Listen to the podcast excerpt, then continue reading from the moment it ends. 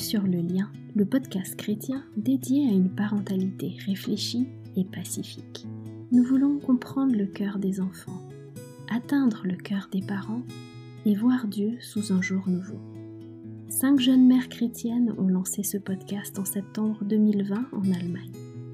Je m'appelle Christelle, je suis maman de deux petites filles et bien que n'étant pas l'auteur de ce podcast, j'ai le plaisir d'en être la traductrice française. Nous souhaitons que vous soyez bénis aujourd'hui à l'écoute de cet épisode où nous allons aborder la deuxième étape de l'attachement. Dans le dernier épisode, nous avions commencé à aborder le thème des phases de l'attachement. Gordon Newfeld, psychologue du développement au Canada, explique que les enfants sont comme une plante qui va développer des racines plus profondes d'année en année. Ces racines viennent renforcer le lien avec les personnes qui s'occupent d'eux. Elles assurent leur survie et permettent à leur potentiel d'émerger pleinement il existe six racines que Neufeld appelle les phases ou les stades de l'attachement.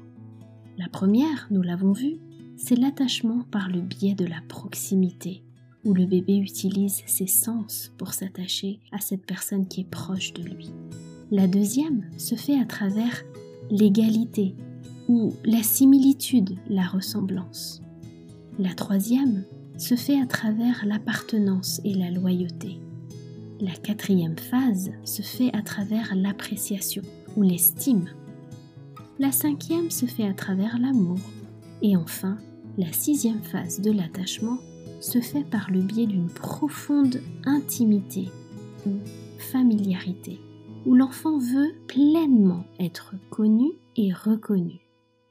Si la sixième phase est atteinte, alors la forme de relation la plus profonde qui puisse exister entre deux personnes s'établit. Les racines de chaque phase se forment pendant environ un an avant qu'une nouvelle phase ne vienne s'ajouter. Dans notre dernier épisode, l'épisode que nous avons nommé 5.1, nous avions traité de la première étape, la proximité, l'attachement du bébé par les sens. Et si vous ne l'avez pas encore fait, nous vous conseillons d'écouter d'abord cet épisode-là, car les étapes de l'attachement s'imbriquent les unes sur les autres. Aujourd'hui, en tout cas, nous allons nous pencher sur la deuxième phase de l'attachement, celle de l'égalité, que l'on nomme aussi la similitude ou la ressemblance. Nous verrons tout d'abord de quoi est constituée cette étape.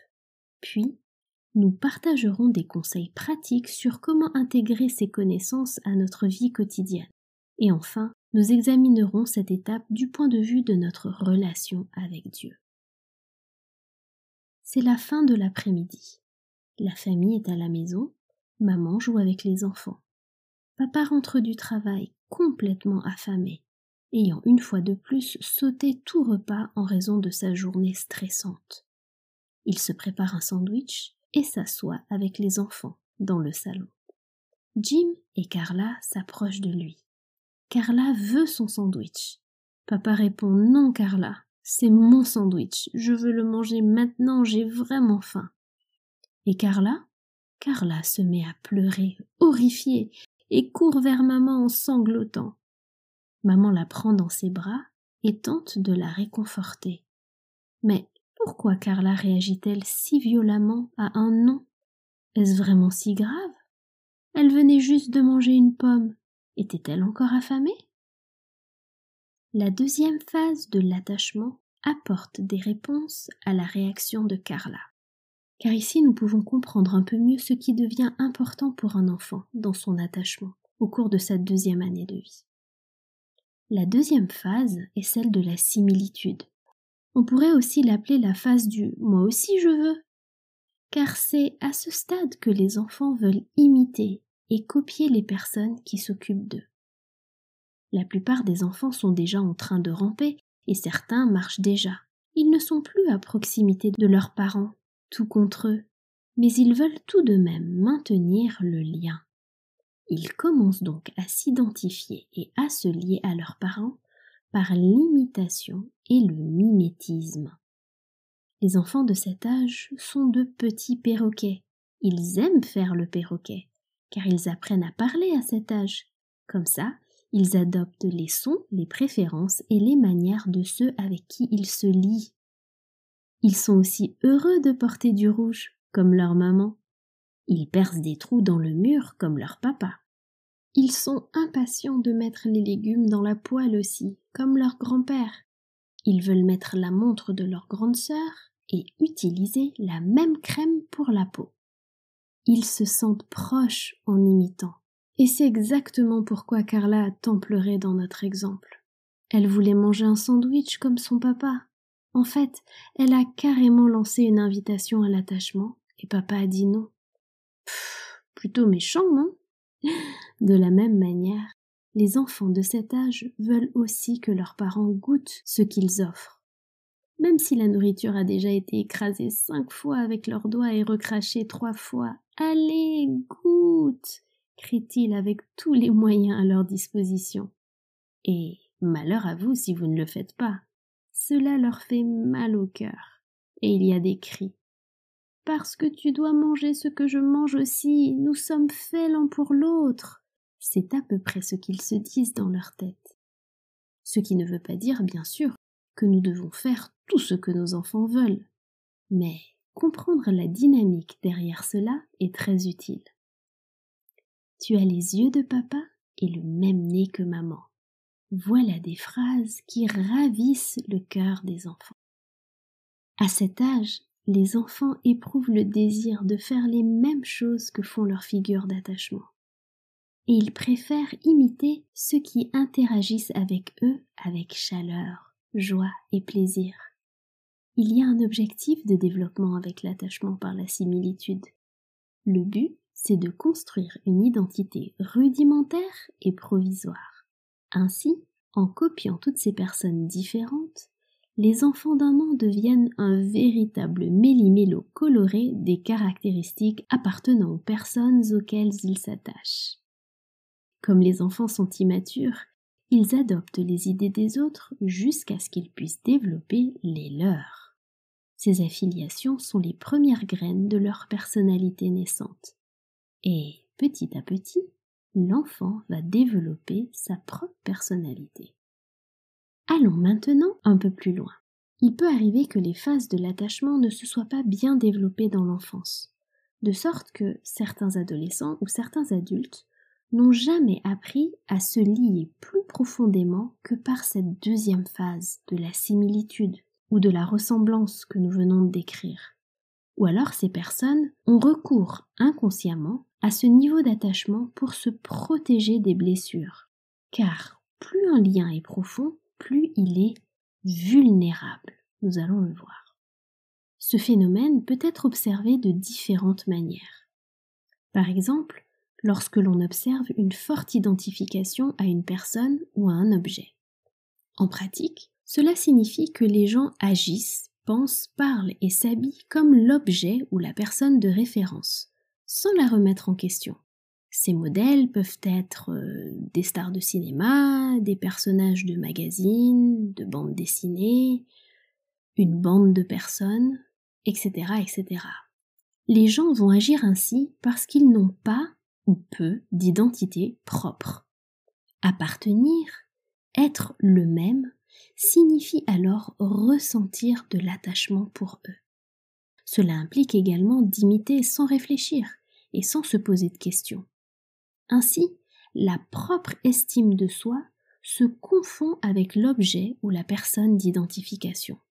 Plus l'enfant ou l'adulte est dépendant, plus l'identification est forte. Par exemple, pour l'adulte qui n'a jamais appris à se lier plus profondément, c'est seulement lorsque les autres s'identifient à lui et à sa cause qu'ils démontrent alors leur amour pour elle ou pour lui. En d'autres termes, il sera difficile pour cette personne de continuer à ressentir de l'attachement si quelqu'un d'autre pense euh, soudainement de manière complètement différente et a par exemple des opinions politiques divergentes ou une foi différente. Cela peut être difficile pour une telle personne lorsque ses enfants ne font soudainement plus tout comme elle et n'adoptent plus automatiquement son opinion. Or, Cette forme d'attachement est l'une des plus primitives que l'on puisse établir. On dit qu'elle est également peu vulnérable, c'est-à-dire que cette forme d'attachement est superficielle, peu profonde, car elle laisse difficilement entrevoir comment est cette personne en réalité, cette personne qui a recours à cette forme d'attachement. Néanmoins, bien sûr qu'il est important, lorsque nous établissons des relations, d'avoir des points en commun. Les points communs créent des liens, nous connectent les uns aux autres. Il peut s'agir d'intérêts communs, ou de la même façon de penser, du même style vestimentaire. Pour pouvoir conduire des enfants, il est important qu'ils puissent s'identifier à leurs parents. Encore une fois, en tant que parents, nous devons saturer la phase de similitude, c'est-à-dire combler ce besoin chez l'enfant, afin qu'il puisse atteindre la phase suivante d'attachement, le prochain niveau, qu'il puisse mûrir davantage et donc aussi arriver à construire sa propre identité. Après tout, nous ne voulons pas élever une copie de nous, ni la copie d'une autre personne. Bon, alors à quoi cela ressemble dans la vie quotidienne avec un enfant au bas âge? Eh bien, vous avez probablement déjà fait certaines des choses suivantes, de manière intuitive. Par exemple, dans la mesure du possible, laissez l'enfant participer. Qu'il s'agisse de réparer, de cuisiner ou de nettoyer, il ou elle veut vous imiter. Alors, donnez-lui l'espace nécessaire pour le faire. Vous vous investissez dans la relation. Alors, détendez-vous et prévoyez suffisamment de temps pour les choses que vous voulez faire, comme euh, ranger les courses. Faites des commentaires sur les mêmes choses. Regarde, je porte un pull bleu comme toi. J'aime aussi la pizza comme toi. Oh, tu as les mêmes yeux que papa. Pour renforcer le lien entre frères et sœurs, essayez de souligner les points communs entre eux lorsque cela est possible. Dessinez un symbole de cœur sur votre main et celle de votre enfant. Dessinez et écrivez ensemble une liste de courses et puis allez faire les courses avec eux. Aussi, les enfants adorent les jeux de rôle. Ils aiment jouer à la façon dont maman cuisine, dont papa fait les courses, dont grand-mère se rend au travail.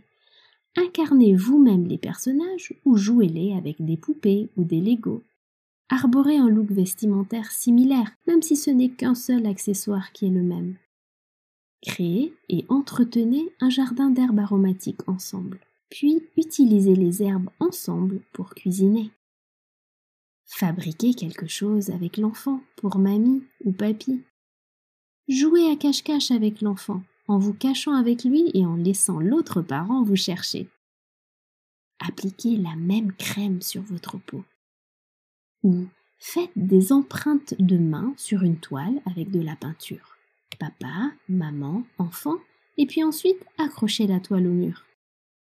Jouez à vous refléter les uns les autres. Faites des grimaces, et imitez-vous les uns les autres. Il y a beaucoup de choses que vous pouvez faire ensemble. Si vous comprenez le principe, vous ferez intuitivement les choses de cette manière. Ou peut-être l'avez-vous déjà fait, c'est encore mieux. Nous pouvons également saturer, c'est-à-dire combler, la phase de similitude chez nos enfants plus âgés. Les principes sont les mêmes. Laissez vos enfants faire partie de votre monde et faites partie du leur. Intéressez-vous à leur monde et essayez des choses avec eux. Jouez un jeu vidéo avec eux ou laissez-les vous montrer leur collection de pierres. S'ils s'intéressent à votre monde, créez un espace pour essayer des choses. Oui, ils feront les choses différemment de vous. Mais il s'agit avant tout d'un travail de relation et non de perfection. Vous devez toujours garder cela à l'esprit.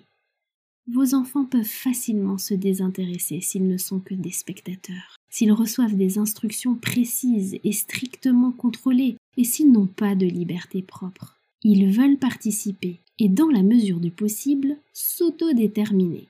N'oubliez pas que c'est en contemplant que nous sommes transformés. Les enfants observent la personne à laquelle ils sont attachés, et ils imitent cette personne. Mettez l'emphase sur tous les intérêts, les forces et les points en commun, et créez un espace pour les mettre en scène. Faites savoir à votre enfant que vous avez des choses en commun qui vous lient l'un à l'autre.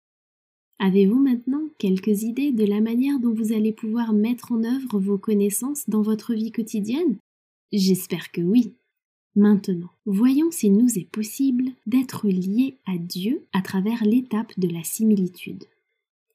La Bible nous dit que Jésus est venu dans le monde comme un homme et qu'il s'est fait comme nous. Dans Hébreu chapitre 2, il nous appelle ses frères. Et la Bible dit que Jésus peut nous aider, car il a souffert tout ce que nous souffrons. Lui aussi, il connaît les sentiments de trahison, de peur, de séparation, de compassion, de joie, ou même la quête d'identité. Et oui, souvenez-vous de sa prise de conscience dans le temple alors qu'il n'était qu'un enfant accompagnant ses parents. Jésus avait compris qui il était et quelle était sa mission, mais pas ses parents. Jésus nous comprend encore mieux que nous ne nous comprenons nous-mêmes, car il sait tout de nous, et en même temps, il peut faire preuve d'empathie. Il peut nous aider en toutes circonstances. C'est aussi l'une des raisons pour lesquelles Dieu s'est fait homme.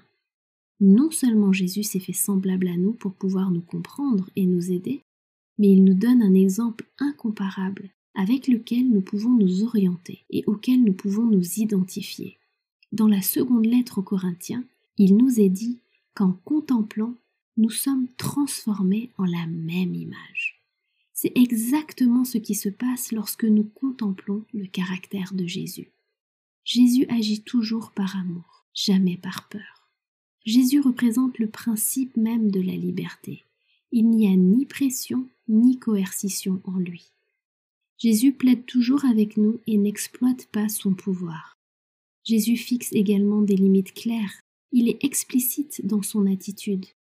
C'est incroyable de regarder à la vie de Jésus, de voir comment il agissait, comment il traitait les gens, surtout lorsqu'il faisait des erreurs.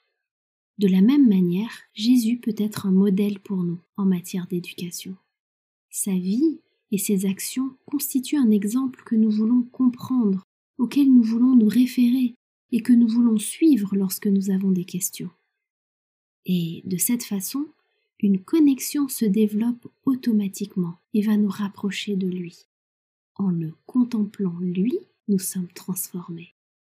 Par la relation avec Dieu, nous devenons de plus en plus semblables à lui, parce que nous nous sentons proches de lui, parce que nous apprenons à nous reposer en lui. Ce lien, à lui seul, nous motive. Ainsi, il est possible, à la sixième phase de l'attachement, que l'intimité, c'est-à-dire une relation beaucoup plus profonde avec Dieu, se produise. Cette phase, c'est la phase où nous apprenons à sentir et à agir avec le cœur de Dieu en nous. La phase de la similitude sert donc à préparer le terrain, car nous apprenons à nous identifier à lui. Et ainsi, pas à pas, nous passons également par ces phases dans notre relation avec Dieu, lorsque nous nous impliquons dans notre relation avec lui. Bien, cela fait beaucoup de contenu. Alors, résumons encore une fois les points les plus importants. Au cours de sa deuxième année de vie, le tout petit commence à se connecter aux personnes qu'il perçoit comme étant les plus proches de lui, et il va se connecter par le biais de la similitude. Et pour ce faire, il les imite. C'est ainsi qu'il crée un lien avec ces personnes et qu'il se sent proche d'elles. Il imite les personnes qui s'occupent de lui, non pas parce qu'il a compris les règles et les valeurs et qu'il a consciemment choisi d'y obéir, mais pour se sentir proche de ces personnes. Cette proximité est de la plus haute importance pour le développement personnel et pour la maturation de l'enfant. Lorsque cette étape est saturée, c'est-à-dire comblée ou complétée, l'enfant va passer à l'étape suivante. L'appartenance et la loyauté. Et c'est ce dont il sera question dans notre prochain épisode. Vous comprendrez alors pourquoi il est si difficile pour votre enfant de partager et en quoi il s'agit d'un bon signe pour sa maturation. Même s'il est vrai que c'est difficile dans la vie de tous les jours. Mais vous voyez, ça reste passionnant. Les étapes de l'attachement nous accompagnent tout au long de notre vie, dans toutes les relations que nous entretenons. Jésus dit celui qui demeure en moi et moi en lui demeure dans mon amour. Alors nous allons continuer à réfléchir sur ce thème. Si vous avez apprécié cet épisode, n'hésitez pas à le partager avec d'autres. Vous pouvez nous suivre et vous abonner à notre chaîne YouTube Le Lien Podcast. Et également nous retrouver sur Instagram sous le même nom. Je répète, Le Lien Podcast. Si vous avez des questions ou des commentaires, n'hésitez pas à nous contacter à l'adresse email suivante le lien mail.de, c'est-à-dire l e l i e n l.de. À bientôt.